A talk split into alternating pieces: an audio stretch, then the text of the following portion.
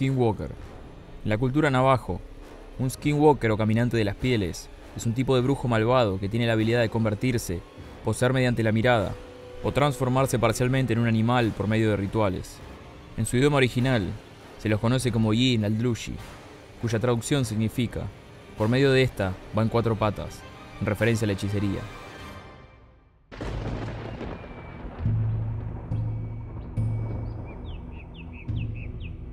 Era todavía un niño cuando esto pasó. Mi tío y yo terminábamos nuestro día de cortar y juntar leña para mi abuela, porque ya caía la noche. Volviendo en camioneta, tuve la sensación de estar siendo observado. Íbamos a 50 kilómetros por hora. Antes de poder girar hacia la ventanilla del pasajero, mi tío gritó: No. Sentía que el corazón iba a salírseme por la boca, hasta que casi se detiene por completo cuando escuché algo golpeando el vidrio. Mi tío aceleró, mientras en voz alta rezaba nuestro idioma nativo. No sabía qué pasaba y pensé que había terminado, pero en ese momento fue que el frente de la camioneta fue levantado por una sobrecarga de peso en la parte trasera. Mi tío siguió acelerando, mientras me decía que lo mirase a él y no al exterior. Una y otra vez lo repetía.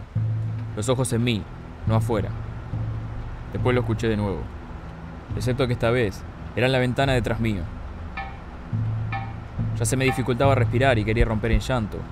Pasaron un minuto dos, el frente de la camioneta volvió a bajar. Mi tío miró alrededor y por el espejo retrovisor y exhaló aliviado. Todo estaba en silencio. Me miró y dijo, vamos a pedirle a tu papá que haga un rezo por la mañana. Así el mal va a olvidar nuestras caras. Recuerdo abrazar mis rodillas y mirar el reloj de la radio, escuchando a mi tío cantar una antigua oración hasta llegar a la casa de mi abuela.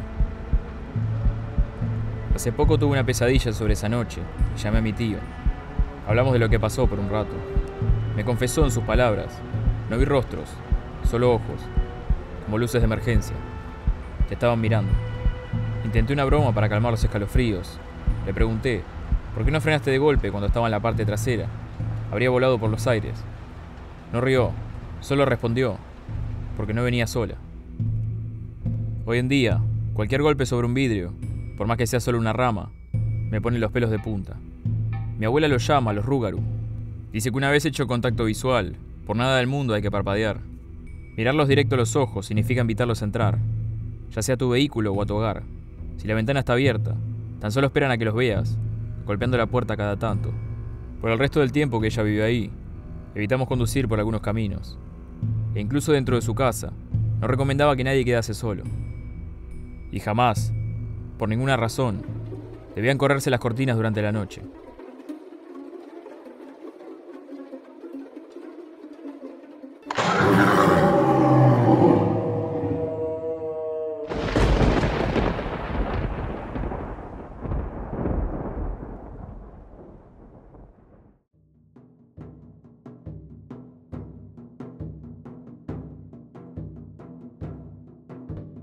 La siguiente es una historia similar a la anterior. Mi abuelo solía tener un rebaño de ovejas bastante grande que pastaba durante el verano en las montañas. En 1960, su pastor era un hombre mexicano llamado Juan. Juan dormía en un tráiler sobre el prado mientras tendía las ovejas. Una noche, el abuelo subió hasta la montaña con su camioneta para dejar comida y suministros a Juan. Mientras se acercaba al campamento, empezó a ver ovejas muertas por todos lados. Muchas habían sido destrozadas y los pedazos separados entre sí. Cuando llegó al tráiler de Juan, encontró la puerta trabada. Tuvo que patearla para abrirla y poder entrar. Una vez dentro, vio a Juan hecho una bola en posición fetal, balbuceando incoherencias y seguramente en shock. El abuelo tomó a Juan por el brazo, lo arrojó dentro de su camioneta y arrancó por el camino para bajar la montaña y llevar a Juan al médico del pueblo. Mientras volaba por el camino, el abuelo tuvo una sensación espantosa en las tripas, de estar siendo observado cuando vio algo por el rabillo del ojo. Hacía rato ya el sol se había ocultado, por lo que la visibilidad era casi nula más allá de los faroles delanteros. Miró al lado del pasajero y a través de la ventana vio lo que nos describe cada vez que cuenta la historia, como un ciervo al revés, corriendo junto a la camioneta. La criatura ralentizó el paso, desapareciendo de su vista, solo para volver a los saltos, corriendo más rápido que antes sobre sus patas traseras. Rebasó la camioneta y frenó sobre el camino frente a esta. El abuelo, pensando que una colisión de frente podría destruir la camioneta, pero no a la criatura, y dejarlos a pie, a su merced, dio un volantazo, esquivó el animal y cayó dando tumbos por la ladera de la montaña. Juan falleció en el accidente y el abuelo pasó más de un mes en el hospital. Cada vez que alguien le preguntaba por qué no se llevó a la criatura de frente, respondía lo mismo. Era más rápida que la camioneta. No sabía qué tanto daño podía hacerle arrollándola y no quería arriesgarme a huir a pie por la ladera. Es posible que fuese una broma, pero no era su estilo. Además, papá corroboró su estadía en el hospital por el accidente. Contó la historia una noche, mientras hacíamos bromas sobre los informes de chupacabras en las noticias, creyendo que había visto uno.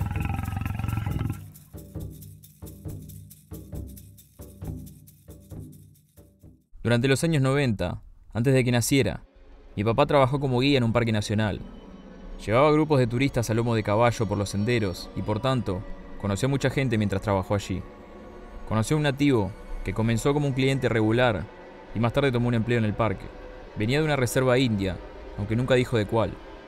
Tampoco dio su razón por qué la abandonó. Corrían rumores entre los empleados, pero era un tipo buena onda, así que mi papá nunca le dio a sus orígenes mucha importancia. Entendió que había abandonado la reserva por problemas personales, por los que no quería ser molestado. Papá nunca preguntó sobre los rumores. Algunos de estos mencionaban brujería, aunque cuando de rumores se trataba, los empleados del parque tenían uno para cada uno. Un día, mi papá, su hermano y este nativo, el que llamaremos Lu, recorrían un sendero con un grupo de gente. Era un día bastante ordinario. Mi papá y mi tío contaban chistes. Lu, por su parte, reía carcajadas y codeaba a los clientes, mientras intentaban fotografiar el paisaje. Nada inusual. Mientras seguían avanzando, alguien gritó coyote y apuntó a un valle a la izquierda del campo. De nuevo, nada inusual. Era un territorio boscoso y los coyotes eran un avistamiento común. Los guías frenaron sus caballos para que los clientes pudieran tomar fotos.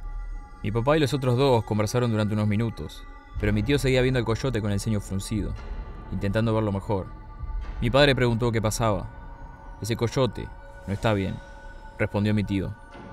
El animal tenía patas demasiado largas y finas, y no caminaba con un paso normal. La mayoría de los caninos caminan levantando una pata delantera y la contraria trasera al mismo tiempo, pero este coyote levantaba ambas piernas del mismo lado del cuerpo, como haría un camello. Su hocico, además, era unos buenos 10 o 15 centímetros más largo de lo normal, lo mantenía alto en el aire, olfateando. Papá dijo que probablemente había nacido maltrecho, y mi tío estuvo de acuerdo. Lu, por otro lado, guardó silencio. Tenía un ligero temblor, mientras miraba directo al coyote. Papá puso su mano en el hombro de Lu y preguntó, ¿qué pasa? Con un dedo tembloroso, Lu apuntó al coyote y dijo, la cola. Miren la cola. Papá miró y dijo, ¿qué pasa? No tiene cola. Lu dijo que explicaría todo una vez hubiesen vuelto al campamento. Así que papá llevó a los clientes por el sendero de vuelta.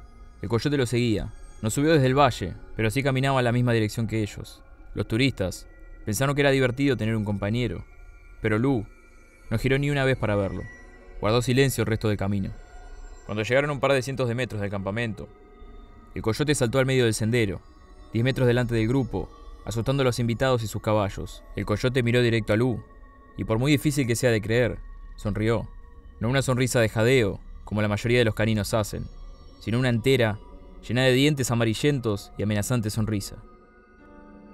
Lu lo miró, sacó una pequeña pieza de madera con una flecha grabada, la mostró al coyote. Este aulló. Generalmente, los coyotes aullan con un tono agudo, pero este lo hizo de otro modo. Sonaba como si tuviera los pulmones llenos de líquido, mientras ahogaba para lanzar un último grito, y volvió a desaparecer entre los arbustos. Mi tío se volteó para ver a los turistas y les dijo, espero que haya valido la pena el precio de entrada. En el campamento, Luz se rehusó a contar toda la historia, solo declaraciones inconclusas, como los mató y ahora viene por mí. Dijo que hacía esto para proteger a mi papá y mi tío, porque en sus palabras, mientras menos sepan, mejor. Dio a cada uno una réplica del amuleto de madera, diciendo que los protegería de las cosas del bosque. Los había hecho él mismo, y estaba contento de haber podido probarlos. Salió de su turno ese día a las 8 de la noche, y papá no volvió a verlo jamás. Papá solía contarnos esta historia cuando éramos niños, sobre todo en noches de campamento. Siempre hace en un tono alegre, como algo curioso, pero a veces dice que en las noches de invierno, cuando el viento sacude las hojas, puede oír el aullido de la cosa, que pretendía ser un coyote.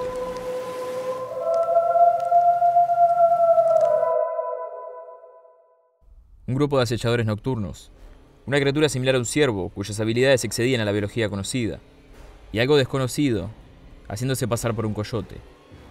Lo que vieron los protagonistas de estas historias nos deja la enseñanza que debajo de la copa del árbol más alto, dentro de la cueva más oscura y más allá del bosque más sombrío, vagan bestias legendarias y cuyo próximo encuentro podría estar a la vuelta de la esquina.